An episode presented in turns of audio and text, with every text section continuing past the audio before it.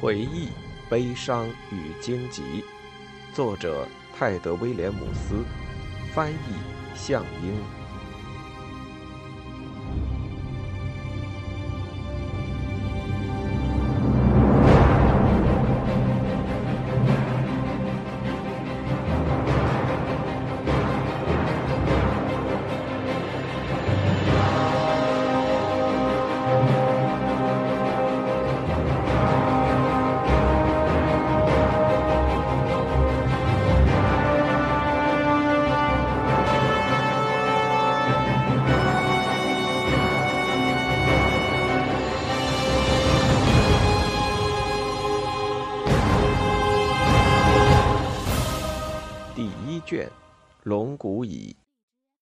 人与猎物。耳里灌满河水空洞的吼声，一次心跳的瞬间，西蒙只觉河水才是唯一移动的，而对岸的弓箭手玛雅，他自己，其余的一切都随那支箭在宾拿比克背上颤动，冻在原地，动弹不得。这时，又一支箭飞过脸色苍白的女孩。哗啦一声，击碎一片闪光的破石岩，世界又恢复了狂乱的节奏。对岸弓手箭如雨下，西蒙在半梦半醒之间，三步赶回到女孩和矮怪身边。他弯腰查看，脑子里有个部分却完全不在状态，竟注意到玛雅的男士紧身裤的膝盖破了个洞，一支箭从他手臂底下穿过，刺破他的上衣。刚开始，他以为箭没有射中自己，但没过多久就感到肋旁一阵疼痛。更多箭矢飞过，落在他们面前的地砖上，又反弹起来，像在湖面跳跃的小石子。西蒙赶紧蹲下，抱起不声不响的矮怪，感觉到那只可怕的、坚硬的箭矢在指尖颤动。他转过去。把自己的身体挡在小个子和弓手之间，站了起来。宾拿比克看起来苍白的可怕，他已经死了，他一定死了。肋骨上的伤再次灼痛起来，他蹒跚着挣扎往前，玛雅抓着他的手臂。洛肯之血呀！黑衣人伊根厉声骂道，怒吼远远传进西蒙的耳里，像是轻声抱怨。你们会杀死他们的蠢货！我说了要留活口。何费斯男爵在哪儿？坎特卡也赶来和他们会合。玛雅一面挥手示意大郎快走，一面和西蒙一起挣扎着爬上台阶，往大智照的方向跑去。最后一发箭轻飘飘地落在他们身后的台阶上，气流又恢复了平静。何费斯在此，瑞莫家人。那群身穿盔甲的人中间，一个声音嚷了起来。西蒙从阶梯顶部往回看，他的心一下子沉了下去。一打排成列的士兵越过伊耿和他的弓箭手们，往母鹿门冲了过来。西蒙一行人就是穿过那道门上的岸。男爵骑着红马跟在他们的后面，手里长矛高举过头顶。即便是步兵的追击，他们也逃不了多久。而骑在马上的男爵，只要转眼就能赶上他们。西蒙，快跑！玛雅拉着他的手臂，拽着他踉踉跄跄的向前。我们得藏到城里去。但西蒙知道已经无路可走。他们逃到隐蔽物附近的时间，足够那些士兵们赶上来。何费斯！他们身后传来伊耿杰哥的呼喊，声音越过川流不息的河水，听来又轻又平淡。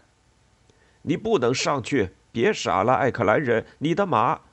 其他话语消失在了水声里，而何费斯即使听到了，也没当回事。不一会儿，他的士兵们踩在桥面上的脚步声，便和马踏在石头上的蹄声混在了一起。身后追赶而来的声音越来越响，西蒙的靴尖被一片翘起的地砖绊了一下，身子往前摔去。从背后刺来的长矛。他倒下时，脑子里想着，怎么会变成这样？接着便肩膀着地摔倒了，剧痛。他就是翻滚过去，护住矮怪神志不醒的身体。他仰面躺着，目光穿过黑乎乎的圆树冠，看着枝叶缝隙间透来的闪烁天空。胸口上躺着冰拿比克不算轻的身体。玛雅拉着他的衣服，试图把他拽起来。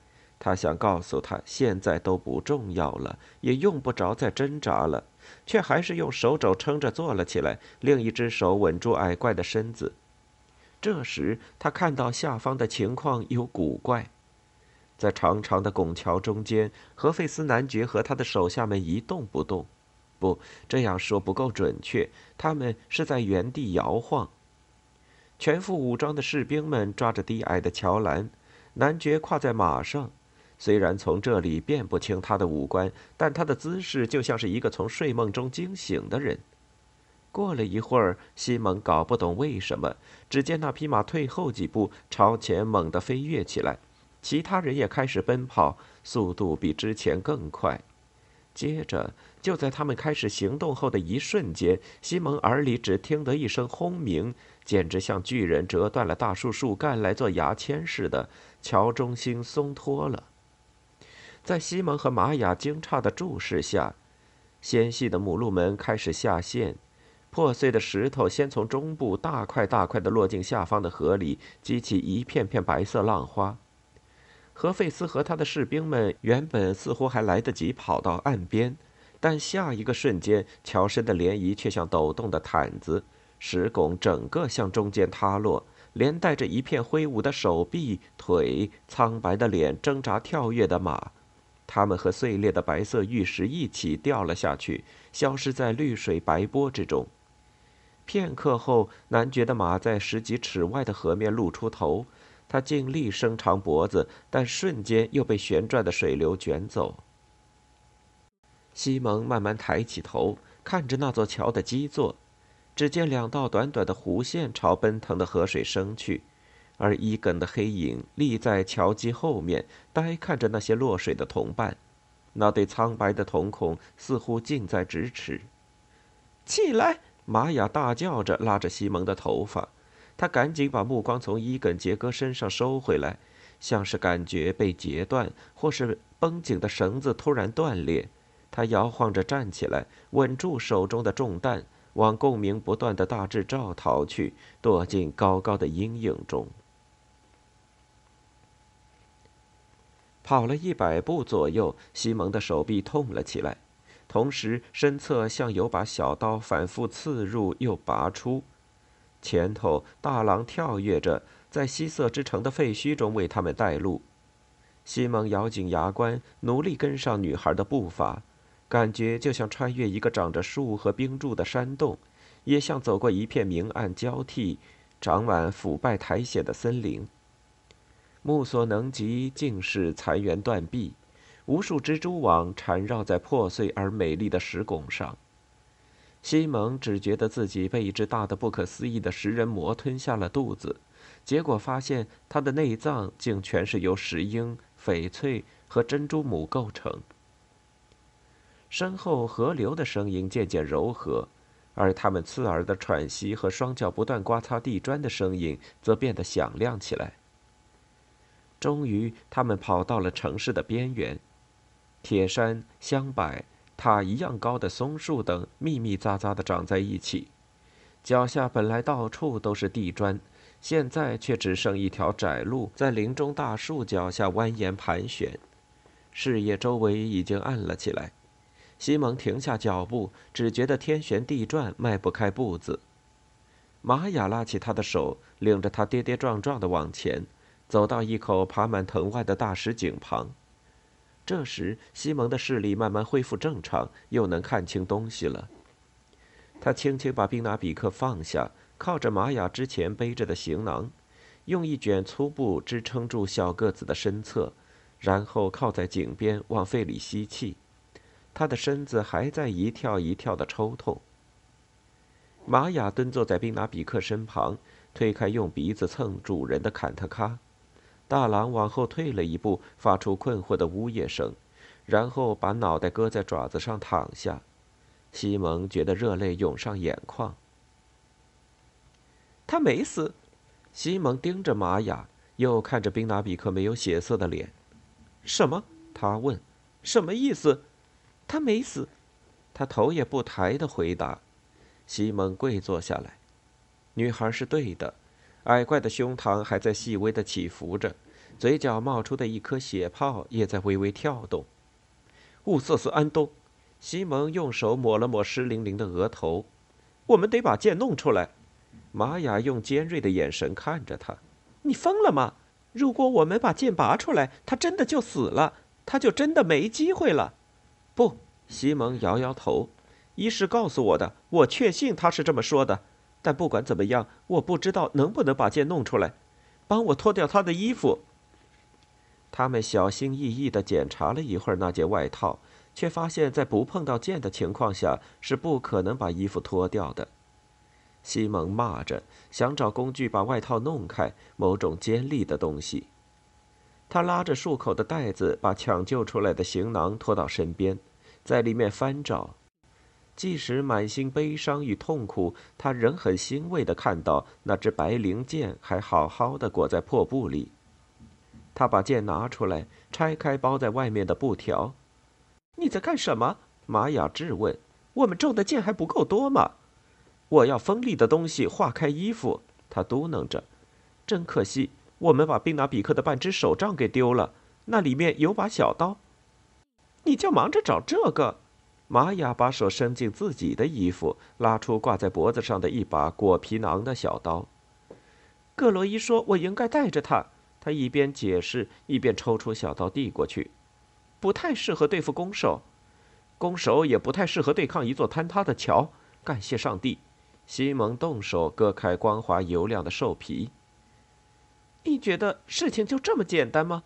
过了一会儿，玛雅问：“什么意思？”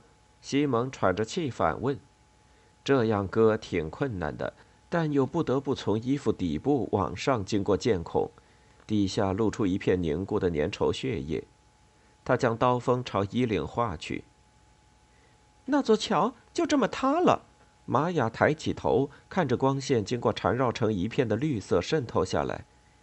也许因为在城市里发生那样的事，希瑟生气了。呸！西蒙咬着牙割开最后一点兽皮。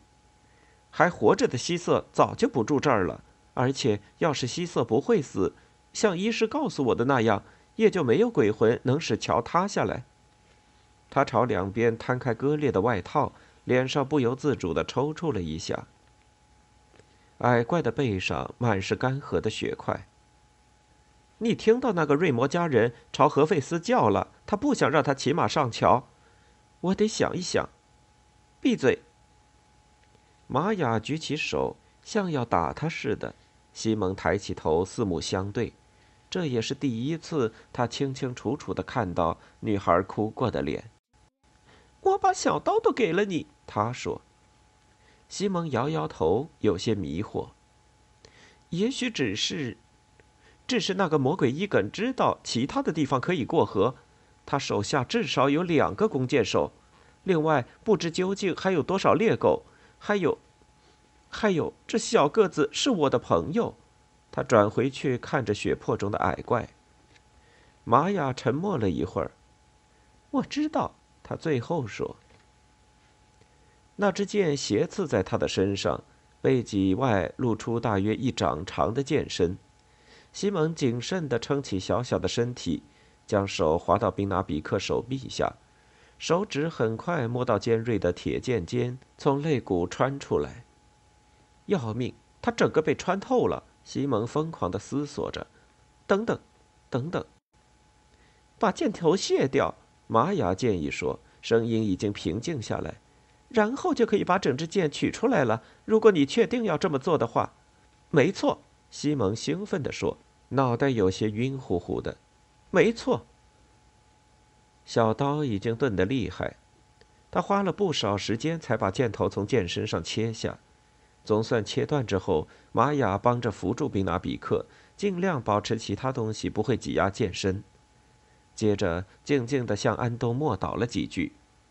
他握住剑杆，反向用力把它拔了出来，顿时鲜血全涌而出。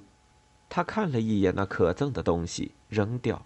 坎特卡抬起大脑袋，看着它划过空中，低吼一声，又卧倒了。他们用包着白灵剑的破布和那件破外衣给宾纳比克包扎好，接着西蒙抱起呼吸微弱的矮怪，轻轻安抚他。葛罗伊说：“要爬上长街，不知道在哪里。不过我们最好继续往山上爬。”他说。玛雅点点头。当他们离开这口盖满藤蔓的井时，阳光从树梢照射下来，已经快到中午了。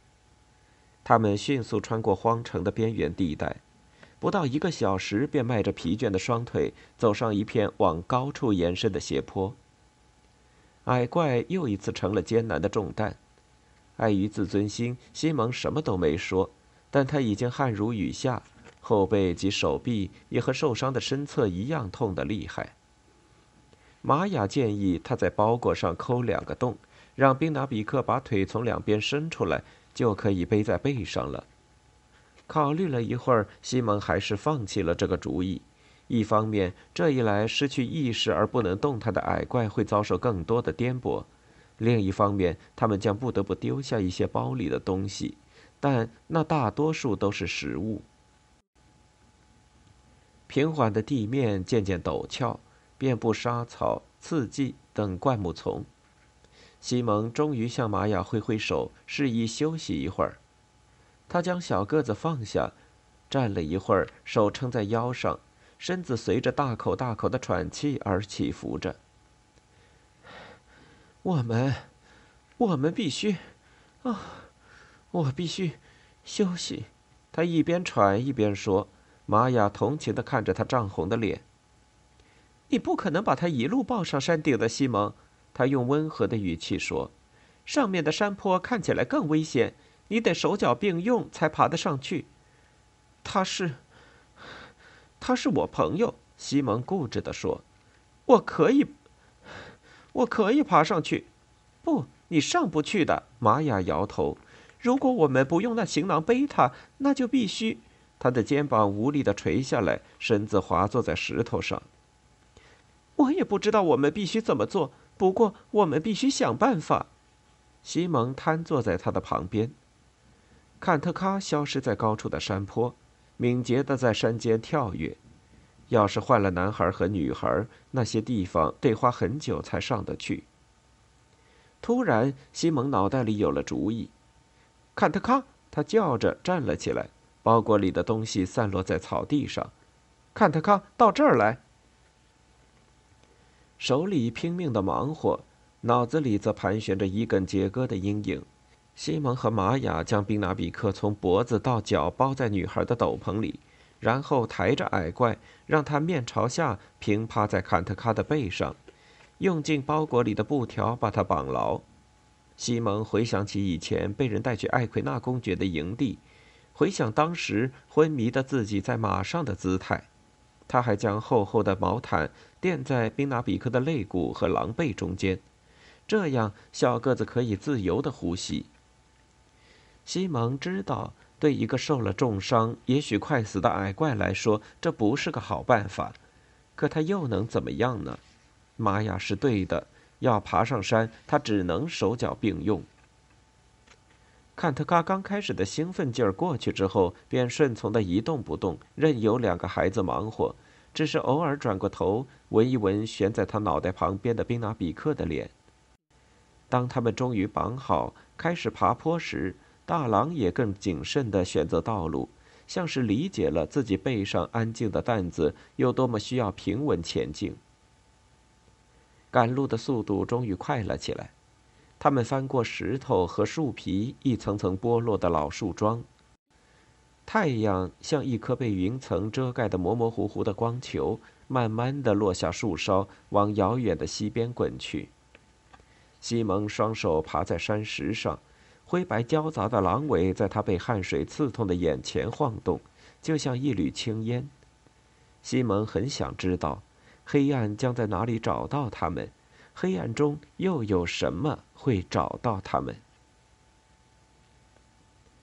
山坡险峻难行，西蒙和玛雅身上都挂满了来自灌木丛的划伤。他们偶然在山坡上发现一处干净平整的缝隙，终于满心感激地坐在积灰的地上。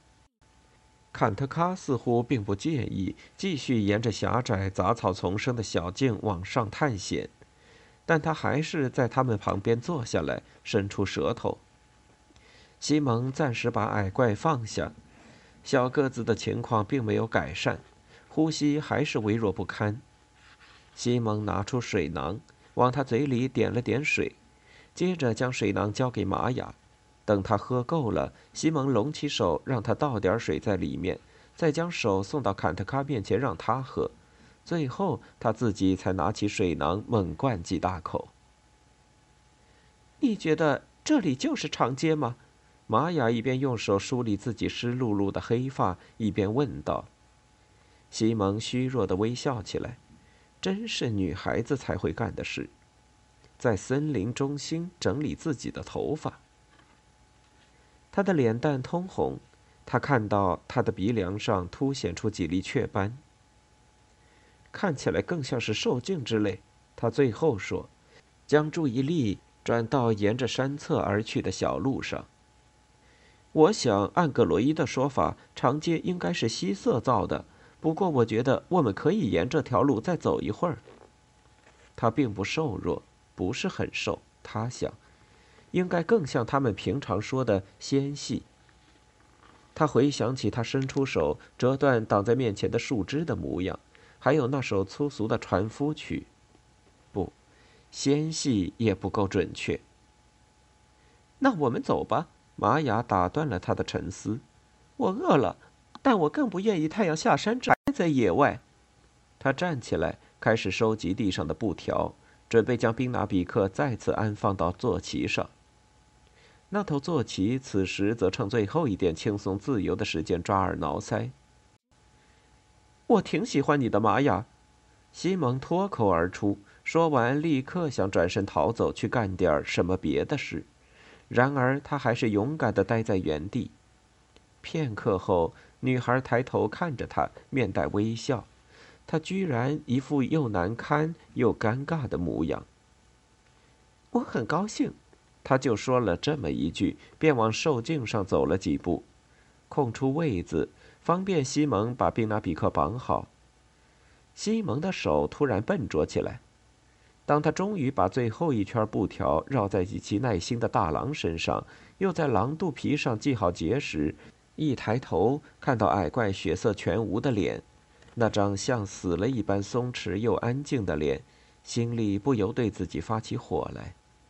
你个蠢驴！他恶狠狠地想：“你最亲密的朋友快死了，你自己也不知身在何处，身后全副武装的追兵，说不定还有更可怕的东西撵上来，你却站在这儿跟一个瘦不拉几的女仆闲聊，白痴！”他赶上玛雅时什么话都没说，但脸上的表情一定让他看出了什么。他丢给他一个哀伤的眼神。然后他们大步往前，再也没有交谈。太阳沉到山脊背后，兽径渐渐宽敞起来。再走四分之一里格，变成了一条宽阔平坦的小路。虽然它已经荒废日久，爬满了野生植物，但曾经可能是马车道。其他小径遍布在四周，由齐整的灌木和树隔开。他们走到一个岔路口，发现旁边的小径全都聚拢过来。再前进约莫四百尺，脚下就又踩上了古老的石砖。没过多久，长街到了。铺着卵石的宽阔路面，越过他们曾经走过的小径，来来回回的穿行着，盘上山巅。高高的杂草从灰白色的砖隙间顶出，路面上到处是大树。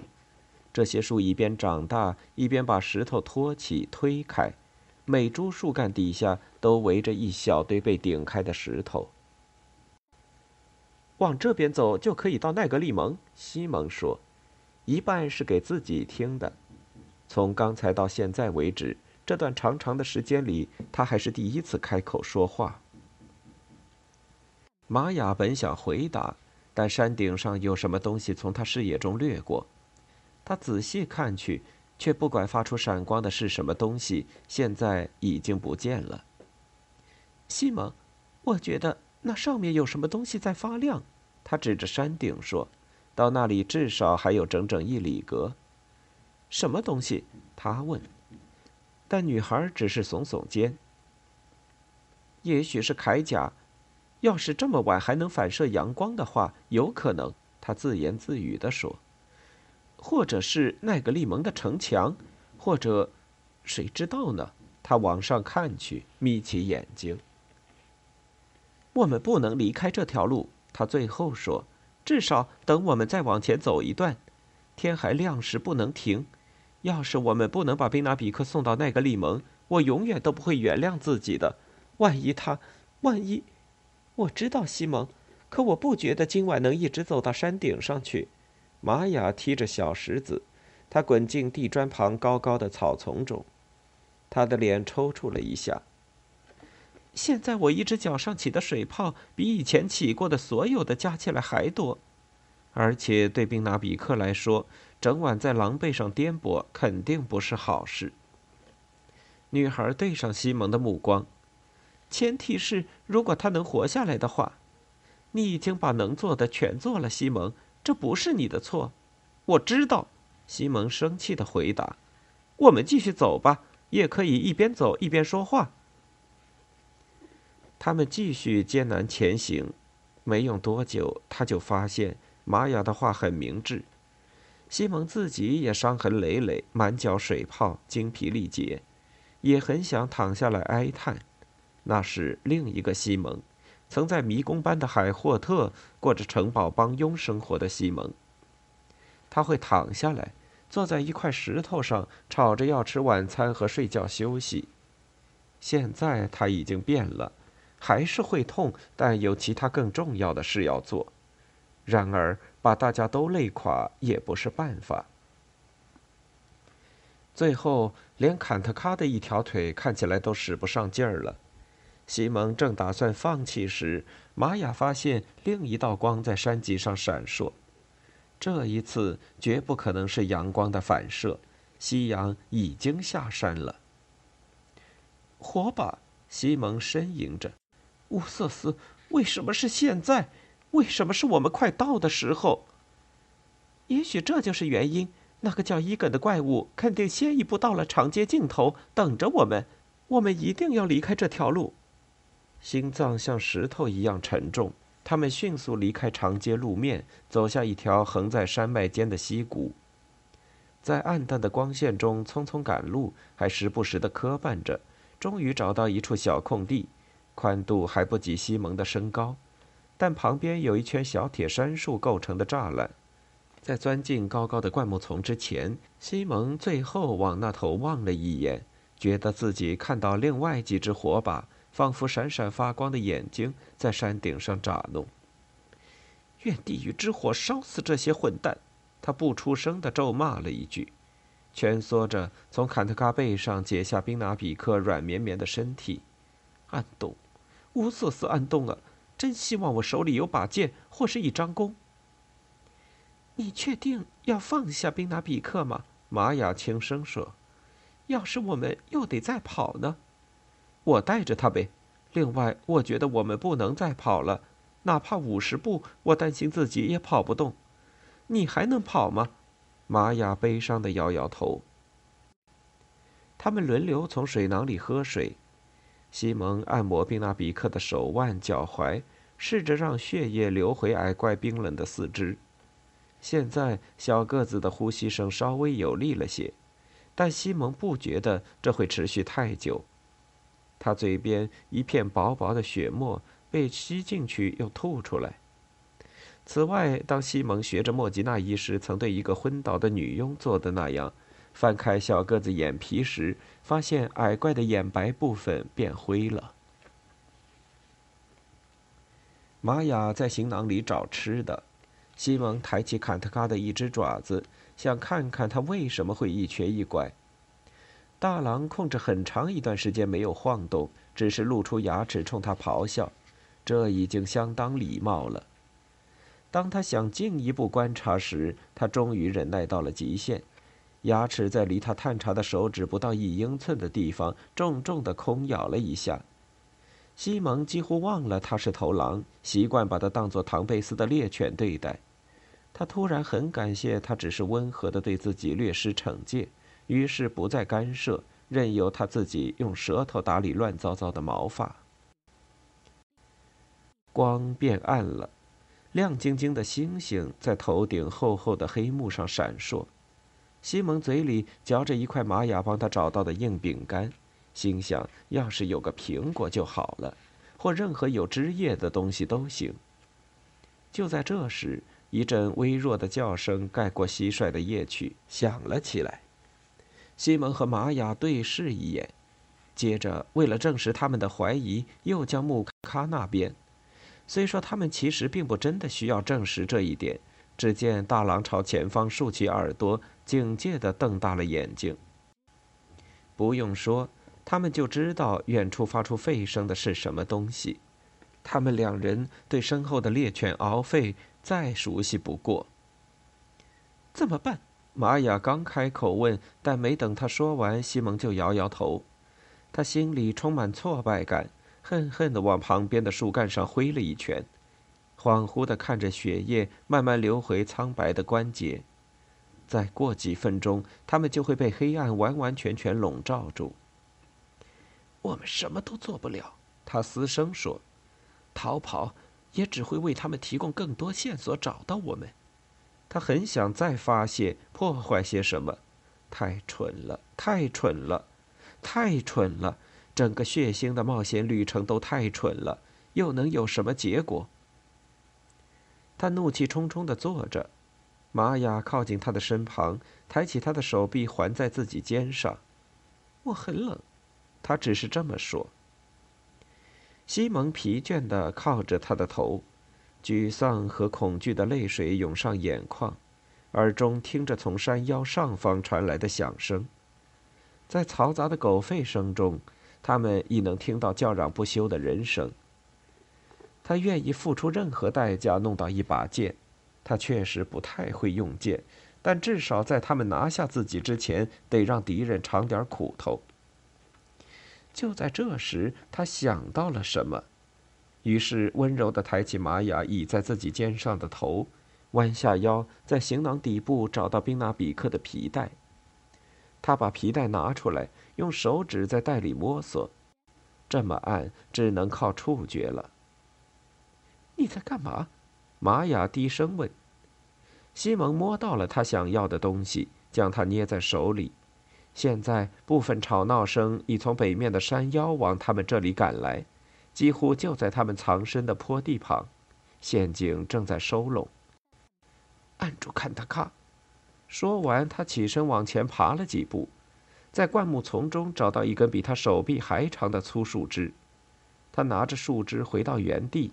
把宾纳比克那一袋粉末倒在上面，然后小心地把它放在地上。我在做火把。他说着，拿出了矮怪的火石。那只会把他们引过来。女孩问道，声音里有种超越现实的好奇。除非不得已，我不会点的。他回答。但至少我们会有能对抗他们的东西。他的脸被黑暗遮住，但他能感觉到他正看着自己。他知道这样的备战会带来什么结果，但他希望，非常希望他能理解必须做出这种行为的理由。这时，凶猛的狗叫声已近在咫尺，西蒙可以听到灌木丛被踩倒的声音，还有猎人们响亮的叫嚷声。树枝断裂的噼啪声就在他们头顶的上方。迅速自山坡传了过来。对狗而言，这声音实在太像。西蒙想，他的心狂跳着，猛地擦了擦火石。肯定有个人骑在马上，火星落在粉末上，但没点着。灌木丛的爆裂声就像翻滚的马车车厢，一下又一下。烧呀！该死的烧啊！就在他们藏身处前方，只听到什么东西压碎了灌木丛。玛雅紧紧抓住他的手臂，很疼。西蒙，他叫了起来。接着，粉末噼啪作响，发出了闪光。一朵摇曳的橙色花朵开在了树枝的顶端。西蒙跳起来，挥舞着树枝，火焰跳动着。什么东西冲出了树丛？是坎特卡。他挣脱了玛雅，咆哮着：“噩梦啊！”举起火炬之后，西蒙心里只有这么一个念头：火光照耀着周围，照亮了站在那里吃惊的看过来的那个东西，是巨人。在瞬间静止的恐惧之后，西蒙的脑子挣扎着弄清了自己眼前到底是什么东西，像塔楼一样高大，在火光中摇摆着身子的怪物。一开始看着那一身杂乱的白毛，他想也许是熊，但不对，他的腿太长，手臂和黝黑的手掌太像人类，即使弓着腰，那长毛的脑袋还是高出西蒙三万尺，露出的脸庞也像人类。一对眼睛斜视过来，到处都是狗吠声，像是魔鬼可怕的合唱。那只怪物伸出长长的、带着爪子的手臂朝西蒙抓来，一下子就把他的肩膀撕得血肉模糊。西蒙向后踉跄了几步，火把差点掉在地上。火焰强烈的光芒一瞬间照亮了玛雅，他的眼睛因恐惧而睁得大大的。人则朝宾纳比克软绵绵的身子爬去，想把他拖走。巨人张开嘴，雷鸣起来，只有这个词才能形容他发出的隆隆巨响。他又冲向了西蒙，他往旁边一跳，脚下有什么东西被踩碎。那怪物还没来得及转身，喉咙里发出的咆哮就变成了痛苦的怒吼。他身子前倾，半躺在地。坎特卡扑到他长满毛的膝盖上，像一道灰色的影子。接着往后跑几步，又朝巨人的腿扑了过去。怪兽大吼着，胡乱挥动手臂拍打大狼。第一下被躲开，第二下宽阔的大手打中了他。坎特卡踉跄着滚进了灌木丛。巨人对西蒙，他绝望地举起火把，看着他的黑眼睛反射出跳动的光芒。这时，一大片起伏跳跃的身影穿过灌木丛往这边冲来，发出的声音就像千尺高的塔楼上尖啸的风。他们像波涛汹涌的海水般围在巨人的身边，满地都是狗，跳跃着撕咬着那头怪兽，使他狂怒的又发出雷鸣般的吼叫。他像风车一样挥舞手臂，破碎的躯体被打飞出去，其中一具还把西蒙撞倒在地，火把也掉了。但每击退一条狗，又有五条冲过去填补空缺。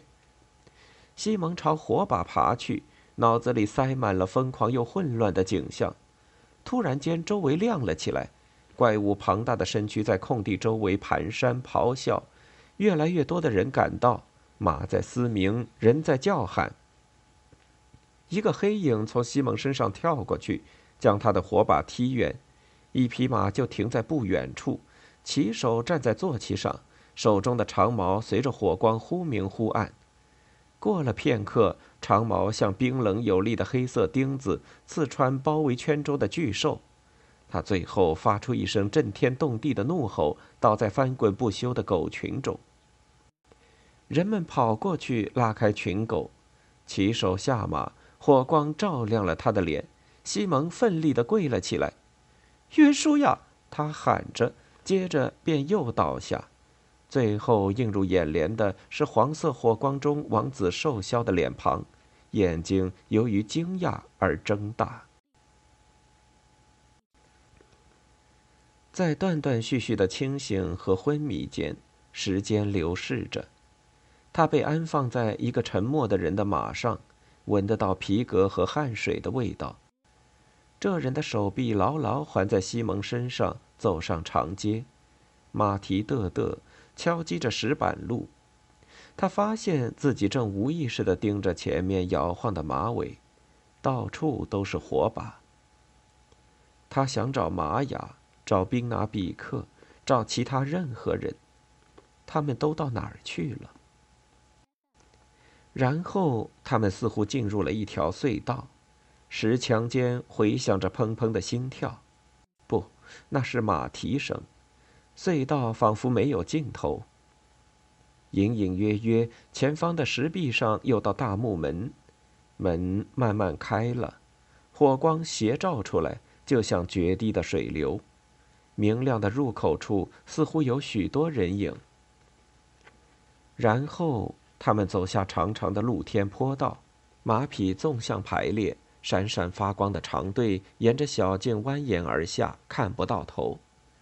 他们旁边都是裸露的地表，寸草不生，只有些光秃秃的铁块。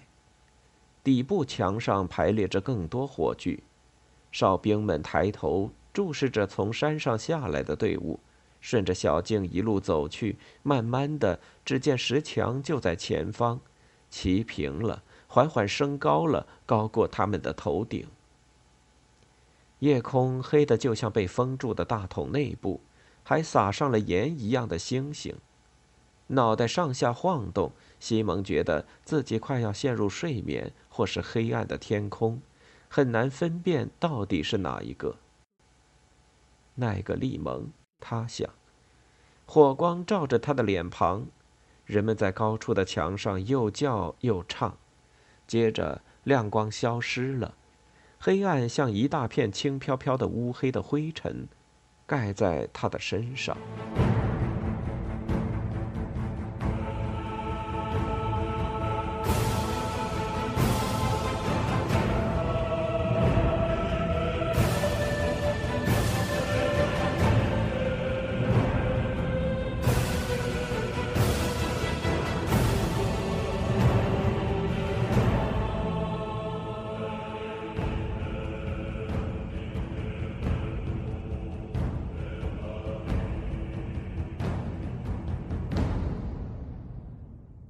欲听完整版有声书，请关注我的微信公众号“我也读书 FM”，获得收听与更新信息。